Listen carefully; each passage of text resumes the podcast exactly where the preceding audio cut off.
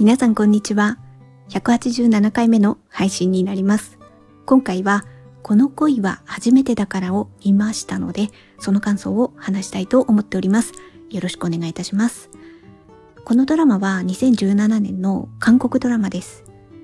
で、実はですね、このドラマに関しては、もうすでに去年の8月に見ておりまして、ポッドキャストでも感想を話しているんですね。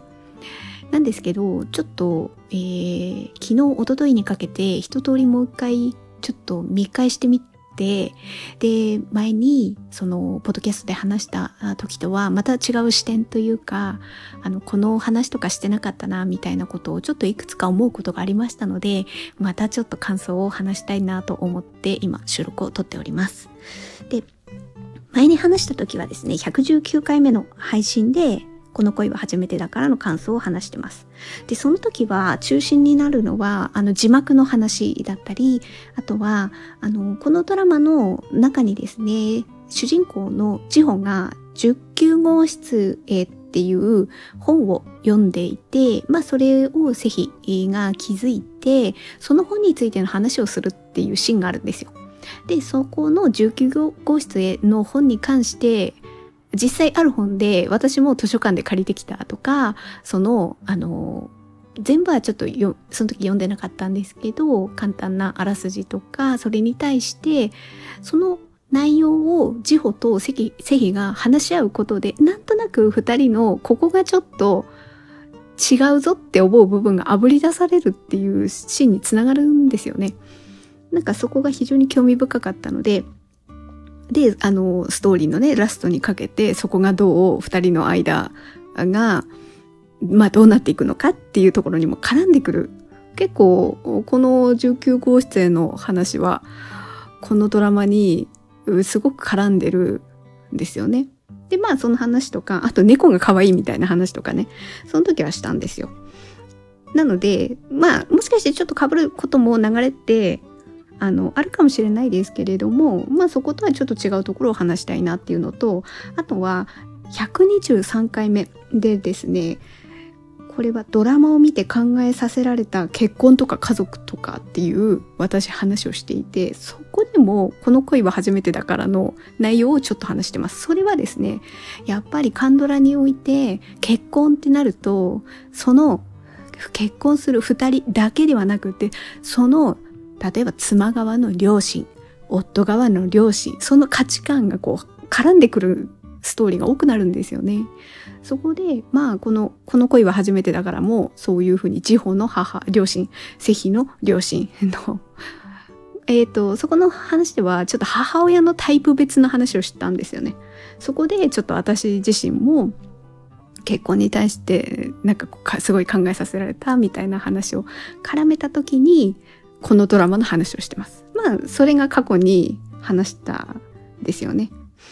はい。で、また 再度。だからね、私、だいぶこの話は好き、自分ですごい好きだなと。あの、殿堂入りとされるドラマが、え例えば、うん、愛の不時着とか、太陽の末裔とか、トッケビって一般的に私言うかもしれないけれども、実は、あの、リピート率はもう一回見てみようって。あの、全部を通して、まあ今回全部を通してみたんですけど、あとは、あの好きなシーンをちょいちょいちょいって見ていくのは、私このドラマが多分一番だと思います。はい。まあまあ、あの、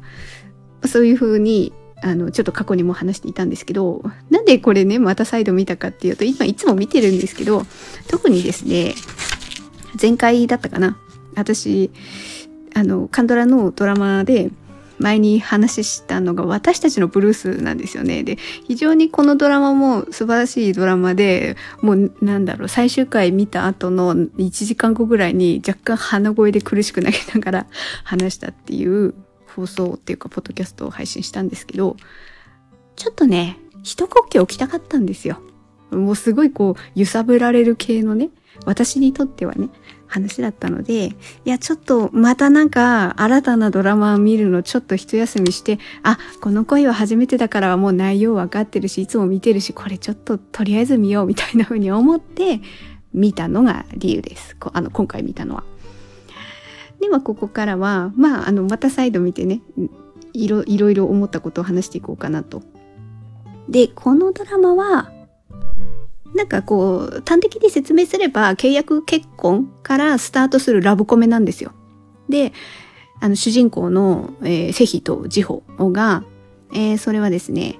イミギとチョンソミンが演じてるんですけど、あの、お互いに家に対する問題を抱えている。まあ、あとは、まあそうですね、ジホは住む家が急になくなったりとか、まあジホの方は、あと自分の仕事に対しても非常に辛い立場だったりして、安心できる場がないっていう。で、あとは、セヒはセヒで、あの、家のローンのこととか、あとは、セヒの方は両親からお見合いを勧められて、それに生かされたりとかっていうことにすごい疲弊をしている。で、お互いに結婚っていう形に収まると、あの、その、セヒとジホに双方にメリットがある。で、暮らしてみて相性も良かったんですよね。だから、どうですかっていう話になって、でそこで契約結婚をするっていう。で、そこから、あの、どうね、お互いの気持ちが変わっていくのかいかないのか、みたいなところを味わうドラマだったりするんですけど、まあ、それがね、ざっくり、あの、した説明になるんですけど、一方でね、私は、そのラブコメだけではなくって、親子関係だったり、友人関係においての、あまり表立って言葉にできない心の繊細な部分も、こう、要所要所に描かれてるんですよね。だからそこに、ああ、わかるとか、案外思うことがね、これ多いんですよね。だからその部分をね、話したいなって思ったんですよ。じゃあまずね、時報からね、時報は、あの、どういうところに困ってるかっていうと、まずさっきも言いましたけど、家がなくな、住む場所がない。そして職、職は、あの、地方は脚本家を目指していて、うん、そこまでは5年間だったかな。アルバイト、アルバイトじゃないや、えっ、ー、と、アシスタントですね。あ脚本家のアシスタントをしていたけれども、安定的に自分が脚本家として一本立ちして仕事ができるって言ったらそうではないっていう立ち位置なんですよね。で、なおかつここに絡んでくるところが、ジホは高学歴だっていうところなんですよね。どこどこ大学卒業なんだよって言ったら、おお、すごいみたいなところ。だからこそ、かえってそこが目立つからこそ、え、今じゃあ仕事何やってるの？ってなったら、え？っていう感じで、なんかね、そこに、すごくこう心を削られていくんですよね。で、なおかつこう家の問題もあったりするから、落ち着いて過ごせないっていうところを、もう序盤では抱えているですよね。で、こう途中に入ってくるんですよね。例えば最初の方だったりすると、あの、そのアシスタントの時に一緒に仕事をしていた助監督。まあ最初ちょっとジホもなんとなくいい感じじゃないかと、あ1話ぐらいの時はね、ちょっと恋心を、淡い思いを抱いてるっていう相手なんだけれども、その後にまた仕事になった時に結構こう畳みかけるようなぐさっとするようなね、ぐさっとくるような言葉をかけるんですよね。それはやっぱりこう、学歴に絡めた話。同級生はみんな立派なんじゃないか的なね、感じの話をして、君は家もないのに、みたいな。なんかそこで非常にこう、自負を低く見るような、あの、会話を、言葉を投げかけてくる。で、なおかつ、あとプラスアルファ、えー、と、大学の同級生の結婚式だったかな。あれの集まりで大学の同級生と話をするときに、えっ、と、これメインのキャストの中で、ジホの友達として、ホランとスジっていうあの、同級生も出てくるんですよ。それは確か高校だったかな。高校の同級生なんだけれども、あの、そこにね、筋もいるんですよ。で、筋はもうバリバリのキャリアウーマンっていうところで、多分、あの、会社の名前を言えば、お、すごい、みたいな感じのところに、あの、仕事してるんですよね。だから、そこでなんか話が、そこは筋はその話はできるんだけど、一方でジホはってなって、脚本家なんだよってなって、え、何のドラマ書いたの？みたいな話とかなった、した時に、なんかすごく、え、そのドラマわかんないみたいな話になって、ちょっと傷つくんですよね。だからなんか、高学歴であるからゆえに、なんかやっぱ周りから見る期待値みたいなのが高い。で、そこに自分が乗れてないっていうところを、すごくこう、昭和されてるんですよね。で、なんか友達といてもなんかこう居場所がないみたいな感じになってちょっとそこから離れたりとかするっていうのが最初にある。なんかそういうところもなんか私は、なんかこう、自分もぐさぐさ来るみたいな感じもあって、で、そこにね、やっぱね、セヒはね、そんなの関係なくてジホにこれはまだこう、好きになるとかならないとかそういう次元の話ではなくって、もう人としてセヒは別にジホがね、ど、どうでもいいわけですよ。あの、高学歴だろうが何だろうが、そんな話はしないし、ジホと暮らしてみて、ジホのいいところをもうポロッと言うわけですよ。いや、それは素敵な習慣ですね、とかね。言うんですよ。だ暮らしててお互いに全然、特にセヒからすれば、今まで同居人を募って一緒に暮らしてみたけども散々な目にあってた。そしたらジホが来たら、最初はジホのことを男だと思ってるんだけど、まあそこで勘違いが生まれてるんですけど、あの、非常にこう違和感なく、で、お互いの約束事をちゃんと守れて、で、居心地がいいっていうところ。それがもうジホはもうベストっていう感じで。で、そのことをもうちょこっと言うだけで、ジホはなんかやっぱそこですごい削られてた気持ちが、ちょっと嬉しくなったりするんですよね。で、なおかつ、あの、セヒはああいうちょっとね、癖がある人だから点数をつけたりとかして、ジホはめっちゃ成績が良かったりとかして、そこでも、なんかセヒと話すと、すごく肯定、自分を肯定的に受け止められるっていう感じになってるんですよね。だから、まあ、そこから、まあ、トントントンと、結果、契約結婚の話が進んでいくっていうストーリーになっていくんですよ。で、あの、そのね、最初、その友達とかの話で、居心地の悪さみたいなところがあるね、ジホが、まず契約結婚して結婚したと。で、その後に、要するに表立ってみればみんなは契約結婚っていうことは分かってないからただただあのセヒとジホが結婚してジホはあの奥さんになったっていうねああ結婚したのジホみたいな感じになったそしたらなんかコロッと変わってもうその場にいられるような感じに、感覚になるんですよ。それは確かなんかの同級、え？同窓会？同窓会に行った時に、中には結婚してる人もいるわけで、まあ子供がいる人もいるわけで、30歳の年齢の設定だから、まあまあそうですよね。そういう人もいて当然であって、そうすると、結婚の話、旦那の話、子供の話、まあなるわけですよね。そこで、逆に言えばホランの方がちょっと切なくなったりとかする。で、ジホはジホで、案外ジホ自身は、なんか居心地がいい感じするんですよね。なんか、そ、そこまでそんなに仲良か、良くなかった友達でも、今度奥様同士の集まりで会おうよ、みたいな感じのメッセージが後から来たりとかして、居心地、居場所がない感覚が結婚したっていう立ち位置になった途端に、あ、私もここにいていいんだ、受け入れられているっていう感覚になったりとかするっていう、ここの移り変わり。なんかね、そ、そこがね、そう、あのね、結婚してもしなくてもってね、言っちゃえばそりゃそうであることはある。一方で、結婚したっていうところで、ああ、そうなんだ、みたいな感じで、この輪の中に入り込めやすくなるっていうこともないこともないのが現実なんですよ。これ、こればっかりはね。っていうことは、なんとなく感じて。でも、そこで地方は感じて、その時は良かった。で、そのことを製品に言ったりとか確かする神父とかもあるんですよね。で、だけど、その後に、今度また問題が出てくるんですよ。今度は、いい嫁病っていうところ。このあたりで、えー、今度はね、あの、セヒの両親と自分との関係とか、どうしてもやっぱり、まあ、契約といえども結婚したっていう、親から見れば娘、あ息子たちが結婚し、息子が結婚したっていう、見、見えるのは当然って言えば当然だから、そこに、いい嫁病っていうのが絡んでくるんですよ。まあこれ、あの、そういう言葉として、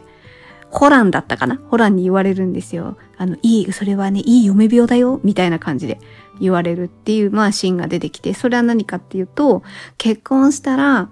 それまではそんなこと嫌だったら嫌だって言えるはずなのに、結婚して結婚した両親から何か言われると、はい、できますとか、あの、いい嫁って思われたいとか、そういう感じになって、無理してでも相手に合わせるみたいなことなんかそういうことがね、ネットとかに記事として上がってきたりとかするんですよね。まあそういうのも事報も調べて、いやまさか自分は、みたいな風に思ってたら、思ってたら、やっぱり、セヒのお母さんから、あれは法事的な集まりの手伝って、みたいな感じで来て、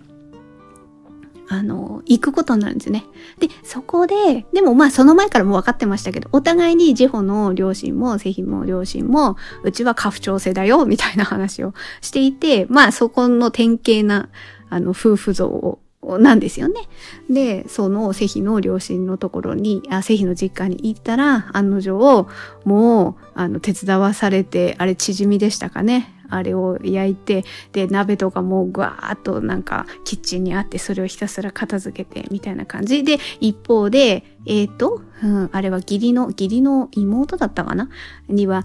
いいお嫁さんが来てよかったわね、みたいな、ニヤニヤ、みたいな感じの、なんか眼差しとかを非常に浴びつつ、みたいな。あの辺っては別になんか韓国でなくても、みたいな。あ、でもまあね、そ、そこ、多少の違いはありつつも、なんかそういうのはね、あったりなかったり、みたいな。で、セヒが、えっ、ー、と、ジホの洗い物を手伝おうとすると、セヒのお母さんが、あなたが来たら余計大邪魔になるんだから、みたいな感じで、もうセヒを追っ払うみたいな、なんか、あ、あ、ありそう、みたいな。だからそこに、で、それ何を言いたかったかっていうと、セヒのお母さんっていうのは、まあこれ私あの123回目の配信でもこれ多分言ってるんですけど、家父長制における妻の役割っていうところに、違和、違和感は感じたかわかんないけれども、それなりにハマってやりこなせてきてて、それが女の幸せなのよ。女っていうものはこういう風に動くものなのよ。みたいな。お父さんはこんな感じで、息子はこんな感じだけど、私がそれを繋いであげて、みたいな。まあ別にそういう風に言ってるわけじゃないけれども、なんか動き方を見ると、もうそれに沿って、で、まあそれでそこそこそつなくやってきたっていう。タイプの人なんですよね。だから、あの、そういうふうにセヒが手伝おうとしたら、もうジホにやらせる。まあ、ジホにやらせるっていうか、なんか別にジホに意地悪したりとかってそういうわけではないんですよ。でも、結果、不本意な感じにさせちゃってるんですよね。息子夫婦たちを。で、その後にセヒとジホがギクシャクするっていう。だから、なんていうかな。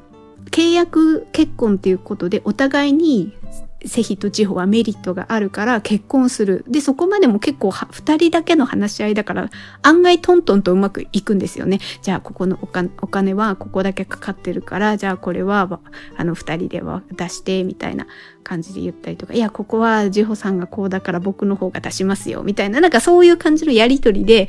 それなりにうまくやれていて、スムーズに、まあ結婚式するのは予想外だったけど、スムーズにいくんですよ。スムーズにいってよかったと思ってるけれども、やっぱ結婚ってなると、その親の価値観がこうぐわーっと入り込んできて、で、さっき言ったこのいい嫁病みたいな感じで地方が絡め取られていくんですよね。で、是非は是非で、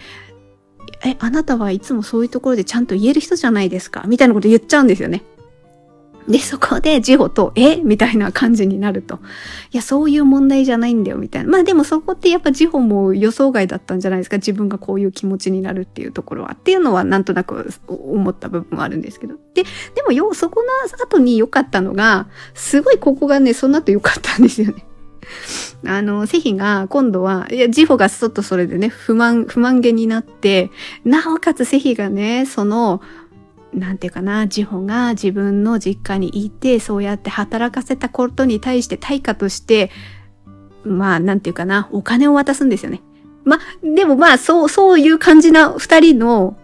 なんか話し合いで、で、こういうところはお金出し合って、で、これの時は、あの、やってもらったからこういうふうにするっていうのは多分今までやってこれたことなんだけど、なんかそこでお金を渡されたってことは、なんかやっぱ不本意ですよねっていう気持ち的にね。で、だからジホはちょっと反発する。反発心が湧く。セヒに対してね。反発心が湧いて、このお金じゃ足りません。って言って、じゃあどうするかって言ったら、セヒを今度はジホの実家に行かせるっていう。うちの実家でキムチ作りを手伝ってきて、6時間やってきてっていう。まあ、掃除をやってくれたら、今回のことはトントンになりますよ、みたいなことになって、で、セヒはなるほど。そうだな、確かにって。ジホさんはうちの実家に来て働いたんだから、じゃあ今度僕がね、ジホさんの実家に、みたいな多分そういう感じになるわけですよね。考えとしてね。で、それでトントンだっていう感覚で、なるほどと思って、セヒも納得して、キムチ作りに行くわけですよ。まあそこら辺、そのね、キムチ作りのシーンとかに関してはなんとなくまあラブコメだからのコメディ感を出したのかな、みたいな感じはあるんですけど、でも、あれで結局良かったのが、そういう行動をすることによってセヒが、ああ、ジホさんがあの時にうちの実家に来た時の気持ちが僕にも分かりましたっていうことつながるんですよね。それをジホに言うっていう。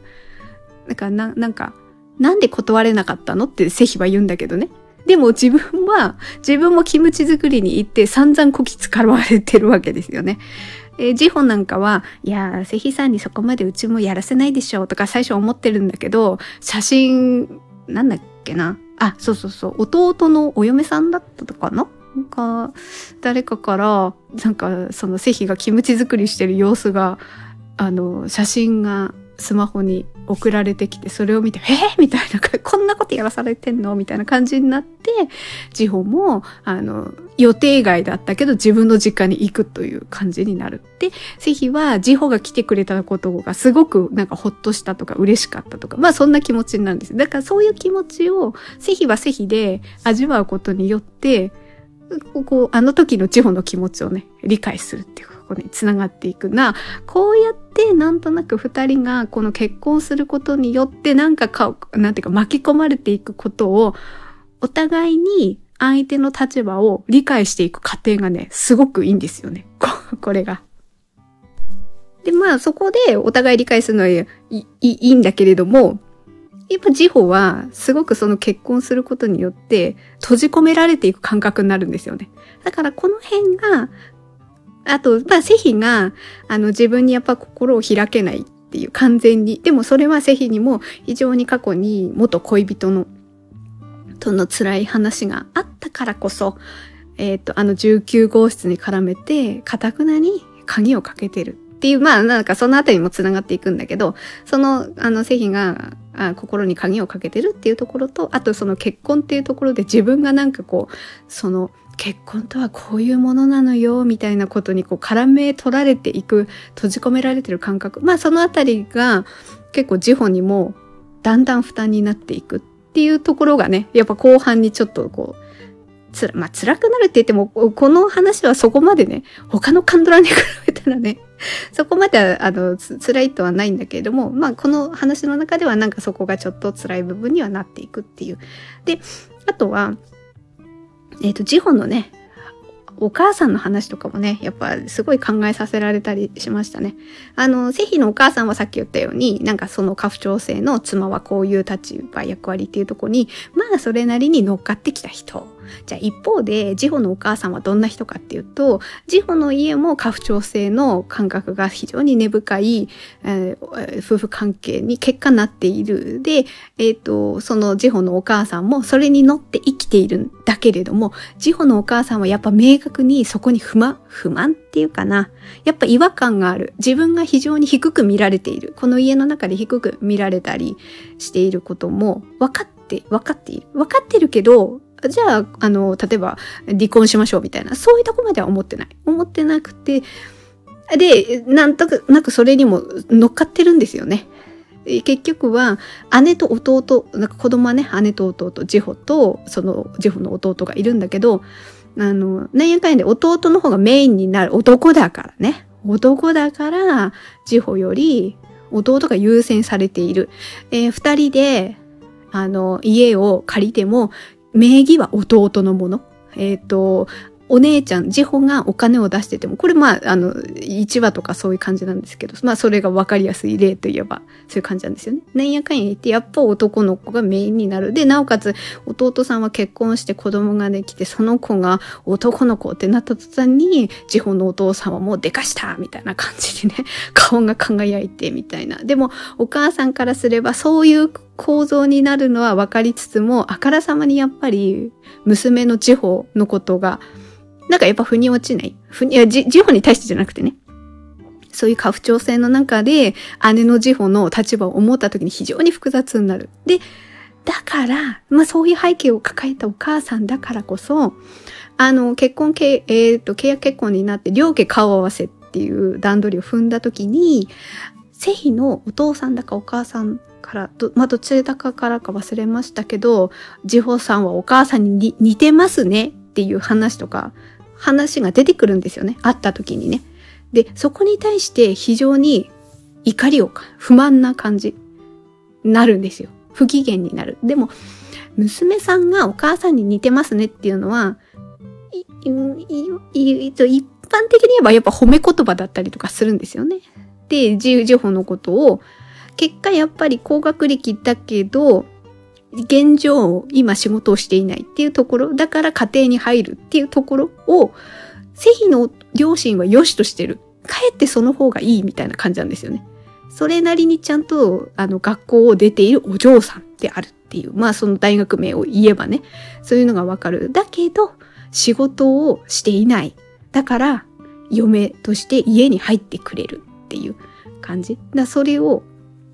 セヒの両親は良しとしてる。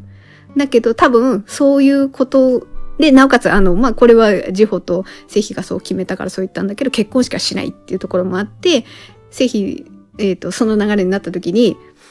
やっぱ不満になると。娘が嫁に行くというか、まあ、まあ、嫁に行くって言い方もですけど、結婚するっていうところを、その後かな、顔合わせの後にあなた舐められてるんだよっていう。あとその似てるってことに対して怒った話もしたのかな？ちょっと忘れちゃったけど、でもそこの思いはジホはその時は汲み取れないんですよね、やっぱね。ジホはその時はやっぱ家がなくって、職業も結局あの時、仕事を来たんだけど、あれですよね、助監督との関係があって、結果辞めざるを得なかったっていう非常にこう追い込まれてる状況で、セヒと結婚するっていうことに対してのメリットがある。だからすごいその時この契約結婚っていうのがやっぱ大事だったからね。お母さんの思いっていうところはなかなかそこでちょっと母親とのぶつかるんだけれども、でもそこに対するなんか、お母さんはやっぱ違う人生を娘に歩んで欲しかったわけじゃないですか。だからそこがね、すごいビシビシと伝わってくるんですよね。だから、に、この子が、その後のセヒに対する手紙、えっ、ー、と、ジホのお母さんがセヒに手紙を渡すんだけど、あれが、あれの内容が、うちの娘は、あ、娘は私に似なくてよかった、みたいなことを確か書いてあるんですよね。違う人生を歩んでほしいって。で、セヒにお願いをする。ジホがまた書きたいって言ったら、あの、やらせてあげてくださいっていう。っ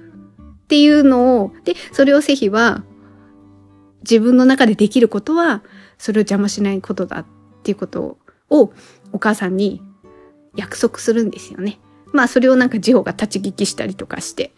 そこでちょっとこう嬉しくなったりするんですよね。あの、セヒはその時もね、ジホさんは自分の幸せを自分でちゃんと選択して選べる人ですっていうことをね、非常に地方を肯定的に受け止めて、そのことをお母さんに伝えてるんですよね。そ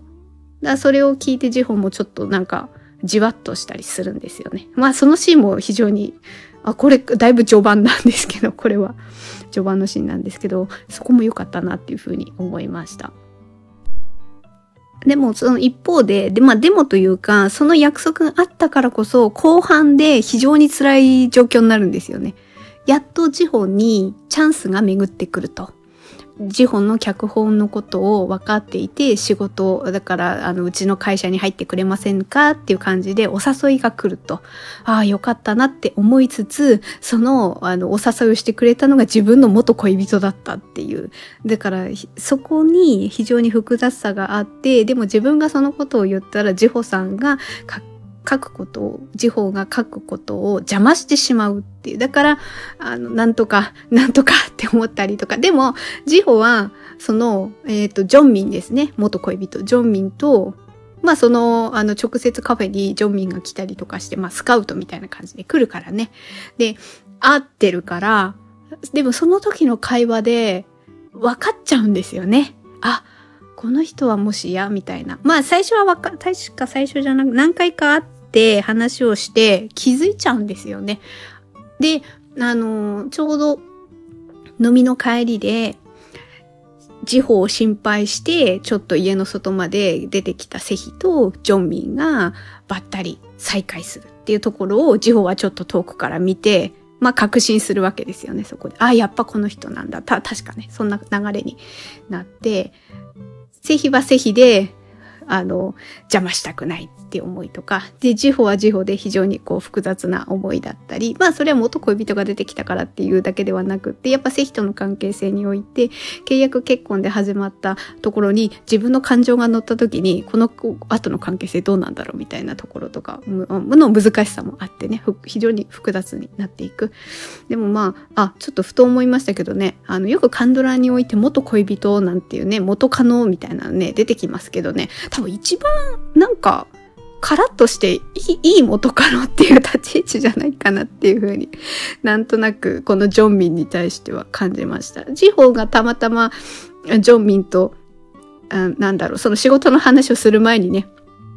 会ったりとかする時もすごいジホはジョンミンに対してあらなんか素敵なこの女性すごい素敵なお姉さんだわたみたいな感じで多分ね見てるんですよね。そういうのもあるから全然ジョンミンもカラッとしてね、ジョンミンもジョンミンで非常に辛い、マセヒトの過去があったけど、そこをなんとか自分の足で歩いて今のポジションを築いてるっていう女性で、すごい珍しいなって思いながら見てました。で、なんか、その、そこでジョンミンが出てきて、で、セヒがすごくジホのことを心配して、で、そのことをジョンミンに、まあ、なんとかね、ジホが脚本を続けるようにしてあげてくれみたいなことを頼んだりとかするんですよね。で、その後だったか前後した忘れちゃいましたけど、あの、えっ、と、製品の会社の社長さんね、まあ、あの、県友人なんですけど、まあ社長、まあ社長に、まあ社長はね、ジョンミンのこと知ってるからね、その、まあ、それはね、まあ社長がね、セイが、ジョンミンの、あの、何でしたっけあれ、名刺か。名刺を見てじーっと見てるのを、あの、社長さんがね、いや、何見てんのって思って見たら、そのジョンミンの名前が書いてあって、わーってびっくりするってなんか、打ち明けたわけでもなくて結局バレちゃったっていう流れになるんですけど、でも、あの、後ですかね、あの、製品がその心配事を、あの、社長にこう話すんですよね。話すときも、そこでね、そこで、あ、やっぱセヒはもうジホのことでいっぱいいっぱいなんだなって、いっぱい、だからやっぱり非常にこう感情がね、ジホに対する感情がものすごく膨らんでるっていうことも、社長さんもわかるんですよね。要するに、社長さんからすれば、ジョンミンに対してジホさんのことどう説明するんだみたいな感じなんですよ。だから、あの、契約恋愛、あ契約結婚してるっていう、まあ、状況で、まあ一応奥さんがいるっていう、もうそのことを、だけどジョンミンと再会したと。ジョンミンにジホさんのことはどう説明するんだ？みたいな風に思ってる。けれども、セヒは全然そんなこと思ってないんですよね。ジョンミンにどう説明しようかなんて1ミリも思ってなくて、ジホさんにどう説、説明というか、ジホさんがもしこのことをしてしまったら彼女は非常になんかピュアな気持ちを持ってるから非常にジホさんのことを傷つけてしまうとあの説明しなければいけないかもしれないけれども何をどこまで言ったらいいんだみたいな。だからジホに対してのことばっかりしか考えていなかったっていう。ジホのことだけ考えているっていう。なんかそこのね会話であだから社長さんからすればジホは契約結婚の相手でしょっていうことの立ち位置だと思って見てるからあお前もやっぱジホさんのことが好きなんだなっていうのは多分もうそこで社長さんも確信に変わるし、なんか見てるこっちもね、ああ、やっぱセヒそうだよな、ジホのことでいっぱいだよね、みたいなことがね。まあそのことでまあセヒ自身ももしかしたらね、その社長さんの言葉で気づくかもしれないですね。そう。だから、そ、そのね、セヒのね、気持ちの、なんていうかな、移り変わりみたいな。案外こうなんか冷静に物事見てますよみたいな風を装ってるけど、もうジホが心配だったり、もうジホのことで心がいっぱいだったりっていうのが、そういう会話の中から垣間見えるっていうところが、まあ、すごいうまいなっていう風に思いました。あと、この社長さんの話が出てきたから、社長さんつながりの話で言えば、社長さんは、あの、ジホの友達との筋と結果付き合うっていう感じになっていて、で、筋の方は筋の方での問題としては、やっぱお母さんの足が、なんか病気なのかな？足の、の、なんか障害みたいなのがあって、動くのが大変で、みたいなところがあるときに、なんていうかな？それを隠してるんですよね。付き合ってる相手には知られたくない。だから、契約として会う時は、あの、うち以外で、みたいなな、なんかちょっと細かいこと忘れちゃいましたけど、そういう約束事をするんですよね。お付き合いはするけど、ここからは私の、なんか、テリトリーに入ってこないで、みたいな 線を引いてるんですよね。で、それに対して社長さんはなんか非常に、いや、なんで付き合ってるのにみたいな。でもまあ、付き合いたいからそれを飲むんですよね。でも、結果、あの、ちょっとついていくことによってお母さんの足が悪いっていうことを気づくんですよね。で、あの、突然ね、あの、お母さんに挨拶して現れたりっていうことがあったから、筋は筋で、いや、なんで来んのよ、みたいなね。で、そこでなんて言ったかな。惨めにさせないでって言うんですよね。あんな行動をして、私のこと惨めにさせないで、みたいなことで、ちょっとそこでね、あの、言い合いになるみたいな感じになるんですよね。でもそこで社長さんが、案外確信ついてることを言うんですよね。なんか、そういう風な理由をつけて、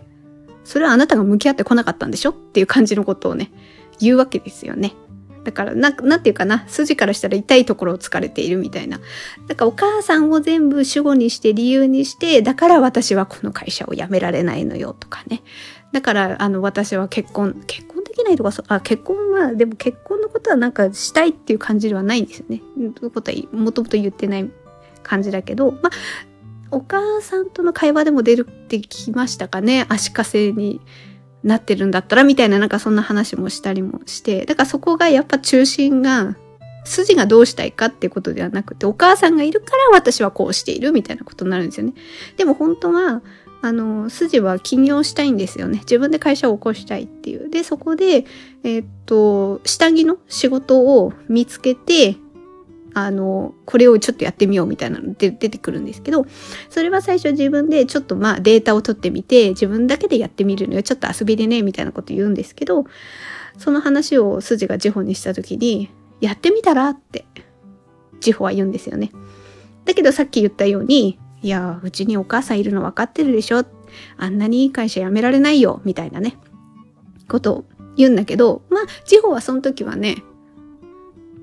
まあでも、あの、そこで、あの、社長さんの言葉を借りれば、結局、そう、全部その構造になってるんですよね。お母さんがいるから、自分はこうやりたいけど、こうできなくて、こうしてる、みたいな。で、地方は、その時言ったのはね、キラキラしてた。すごい、キラキラしてたよって。目が輝いてたよ、みたいなことをポロって言うんですよね。で、筋が、えそうだったみたいな感じ。でもこれって、まあそれはジホが筋に対して言うんですよね。でも、これね、ホランもジホに言う時あるんですよね。ジホがなんか脚本の話をしてる時にすごいジホは嬉しそうだったとか、なんか楽しそうだったとか、なんかなんかそんなこと言うんですよね。だから、ジホはジホでホランから言われて、ああ、やっぱ私脚本の仕事好きなんだっていうふうに思ったりもするし、筋は筋でジホからそう言われることによって、ああ、私やっぱこれやりたい仕事なのかなみたいなふうになんか多分思うんですよね。で、あの、その社長さんのさっきの話もあって、結果、あの、筋は、なんか、ね、あの、今まであった、やっぱ腹立たしいことに、ちょっと自分なりに拳で落とし前をつけて去っていくみたいな感じで、なんか仕事をしていくっていうまあ流れになるんですけど、案外この社長さんが、なんかひょうひょうとして、ちょっとムードメーカー的なお笑い感がちょっとある人なんだけれども、確信をついたことをね、ちょこっと挟んでくる人で、まあこのカップルはこのカップルで良かったなって思って。で、なんか、そう、ふと今思い出しましたけど、なんかこう、筋と社長さんがね、ちょっとこう、仲いい後半ね、ちょっとこう、キャッキャしてる感じのとこね、ジホが見ちゃうんですよね。見、見ちゃうっていうか、たまたま見るんだな。その時、ジホはなんか迷ったり悩んだりみたいな、またね、その結婚の 後半にかけて、た時に、なんか、そのね、筋とマー社長がこう、キャッキャやって、いるところを見て、なんかジホはね、羨ましいか寂しいか、なんかそんな気持ちになったんじゃないかなって、これは私、あの、勝手な解釈ですけど、ジホがちょっとそのシーンをね、見てね。だからそれはなぜかっていうと、やっぱセヒがね、カタクナな感じなんですよね。なんか、お行儀がいい感じかな。二人とも一緒にいて、お行儀がいい感じで、で、セヒはセヒで、やっぱこう触れ、触れちゃいけないとか、あと、セヒは主語をね、ジホにするからね、そこも納得いかないですよね。あの、だから、ジホさんがそれをやりたいんだったら僕は応援します。みたいな感じですよね。でも、ジホはそれを求めてなくて、あなたはどう思ってるの？みたいなことなんですよね。だからそこら辺がちょっとやっぱジホもね、不本意になって、まあ、あと最後の最後の方でジホがちょっとなんか一旦離れるみたいな あの、ストーリーになっていくんですよね。まあまあ、ちょっと話を戻しますが、あとはね、ホランの話。ホランの話もちょっとしたかったなと思って。多分このストーリーの中で、ホランはわがままじゃないみたいななんか評価になりそうな気はするんですよね。結局、あの、結婚したい。あの、なんだ、プロポーズしてくれない。こんなに私はずっとやってきたのに。みたいななんかそういうキャラでそういうふうにこう泣いたりとかして、で、ウォンソクは、やっぱそこまでな感じではなくて自分の仕事もあって生活もこれこれこんな感じなのに結婚っていうところはっていうなんかこう現実を見たりとかしてホランが望むようなことは自分はできないと。いうふうに思ったりもしてホランが望むその幸せの形を自分がなんていうかな。自分与えるっていう言い方はちょっとねあれですけどね。させ、させてあげられない。なんかこ、こここにまたジェンダーの問題がなんか絡んできそうな気はするんですけどね。そう。あ、あげる、あげられない問題みたいなね。まあまあそこ、そこちょっとすごいね、私はね、言葉が難しいんですけど。で、まあ何が言いたかったかっていうと、フォランって結局そういうふうにちょっとわがままじゃないみたいなふうになんか見られるだろうなっていうふうに思いつつも、案外私はね、ホランタイプだなって自分で思ってるんですよ。それがなんやかんやね。あの子、同級生3人いる中で私はやっぱ、やっぱホラン的な感じ。でもこれはもう私は年代が違うので、あれ、またちょっと、今そうだっていう意味ではないですけれども、やっぱホランみたいな感情で非常に揺さぶられてた時はあったっていう、それはね、なんかね、結婚に対してのことじゃなかったんですよね。ホランのね、あの赤いコートの下りとか、やっぱこう、まあ私は別に赤いコートを着てたわけでは全然ないんですけど、あとね、あの、バス停で、なんかバスに乗るときにバス停で待ってたときに自分、あ、ホランがね。で、まあ、並んでるときに他に並んでるのがなんか幼稚園バスになんか乗る、見送りに来る親子とかだったのかなちょっと、なんか、はっきりちょっと忘れちゃったんですけど、とにかく自分以外が全員親子だったんですよね。子ず子供を連れたお母さん。お母さんと子供だけで、そこの親子の会話をずっとなんか自分は聞いている。なんかそこでね、ホランすごい惨めな気持ちになるんですよね。だから私、ああいう経験をね、すごく知ってるんですよね。30代の時に。だから、なんかね、ホランをね、わがままなあれじゃんみたいな。まあ結婚に対してはそうだったかもしれないけど、結構ホランの中って結局結婚して子供がいてお母さんになりたいっていう夢なんですよね。で、私これねそのそういう夢を強く持ち続けるのはなかなかそれは危険だぞみたいな話をね、私ね、あれでしてますね。何でしたっけ？サムマイウェイだ。サムマイウェイのサブカップルの話を私、サムマイウェイの話をした時にだいぶしてて、そこで、サブカップルの話。で、サブカップルがね、そういうタイプなんですよ。そこにもね、通じるんですけど、まあ、ホラー、まあ今はホラーの話に戻しますけど、ああいう感じで、なんかすごい惨めな感じまあそれはあのジホはジホで私もその今回のポッドキャストの最初の方でもジホのあの居心地の悪さみたいな居場所のない感じみたいなことでも言いましたけどまああちょっと背景は違いますけどああいう感情ともね通じる部分はあるなって思っててなんかそういうじじ時ってある、あるんですよね。だからね、なんかね、すごいホランってなんかわがままで結局音速はホランの言いなりになって結婚しちゃったじゃんみたいなことだけで語れないっていうか、なんかそこにね、複雑な。私はね、あれ、あれですよ。あのバス停のあのシーンを見た時になんか自分のことも思い出して、私の場合は、それは結婚に絡めての話じゃなかったんですけど、私はね、バス停じゃなくて、ああいうことがね、動物園で起きたんですよ。これ自分の実体験なんですけど、動物園の中で、触れ合い動物コーナーみたいなのあるじゃないですか。その、あの、まあ、小動物系をちょっと膝の上に乗せて、ちょっとなでなでできますみたいな時間が、その、あの、動物園の中の一つのコーナーであったりする。まあ私あの、昔ね、もう10年以上 前の話、10年以上でもないから10年くらい前の話ですけどね。それにね、行ってね。まあ、うちはほら、うちは、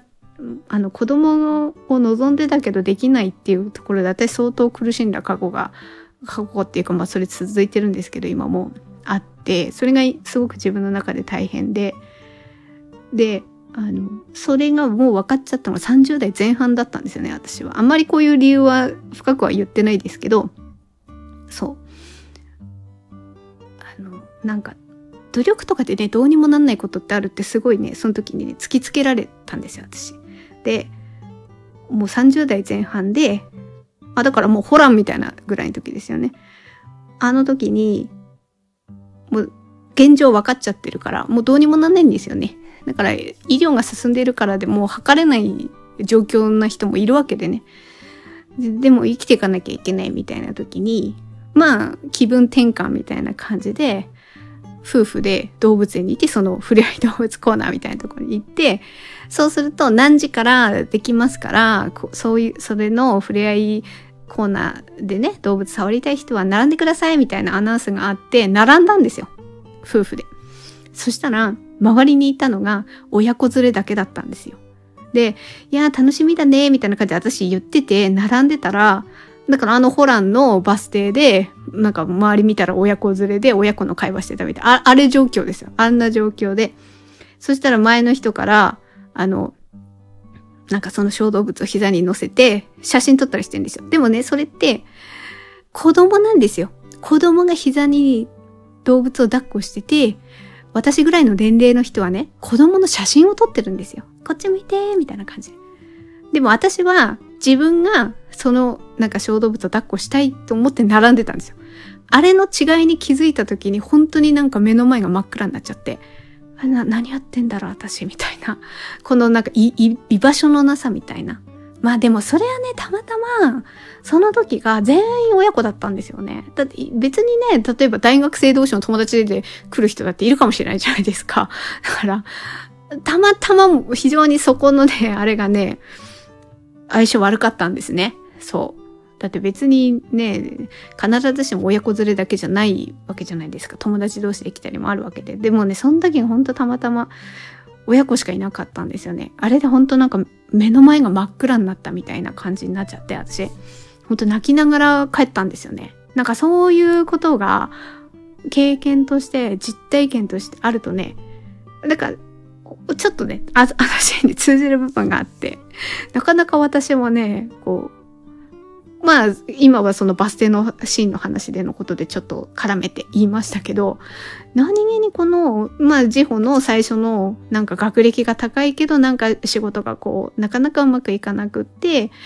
あの大学出てるのに、みたいな感じでこう言われちゃう感じとかね。で、そこの居場所のなさとか、あとホランはホランで、ずっと夢をね、描いてるんだけど、それをね、なんていうかな、普通っていう言葉ではなんか言い表すのはちょっと難しいんですけれども、そうできる人は当たり前のようにやっていて、その生活がね、夫がいて、子供がいてっていう生活が成り立ってる人は成り立ってる。なんで私はこれだけやってきたのにならないの？みたいなこのジレンマ？みたいなことをホランは抱えてるわけじゃないですか。あの辺とかもね、なんかわがままあの子わがままだよねみたいなこと、一言でちょっと私片付けられないなみたいなことがね、実は、あの、部分部分で自分の過去のことを思い出したりとかすると、まあそういう気持ちになったりとか。だからそういうことをね、この、あの、この恋は初めてだからではね、すごい考えさせられるんですよ。だからあの最初に言った、あの、まあ、パッと一言で言えば契約結婚からスタートするラブコメって言えばそうなんですよ。だけど、親子関係とか友人関係において、あまり表立って言葉にできない、心の繊細な部分が描かれてるドラマなんですよ。だかそういうふうに、なんか自分も、お、ちょっと自分の過去のね、経験をね、こう、呼び起こされちゃって、まあそういうふうに思うドラマだなっていうふうに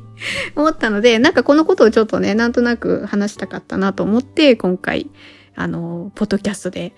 ね、まあ、何度目みたいな感じでお話しさせていただきました。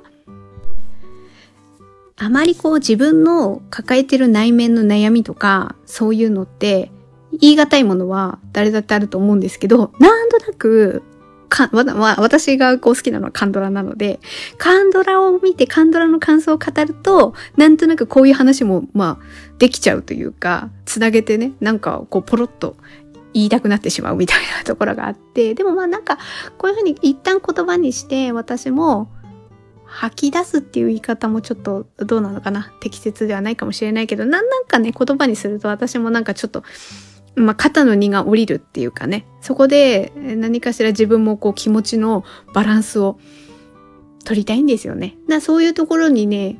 ことを考えると、私、このやっぱポッドキャストが一番なんか自分の素が出てるっていうか、こういうふうに自由に話したり、これをね、やっぱね、なんか文章とかに書いて、それをね、視覚的に見ると、ま、またそれもね、なんかちょっとうってきたりとかしたりもするので、ここでなんか自由に話させてもらえるのが、私は非常に、まあ楽しいんですよね。だから、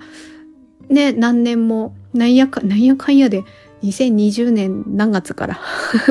始めて今2023年ですからね、結構続いてるななんて思いながら、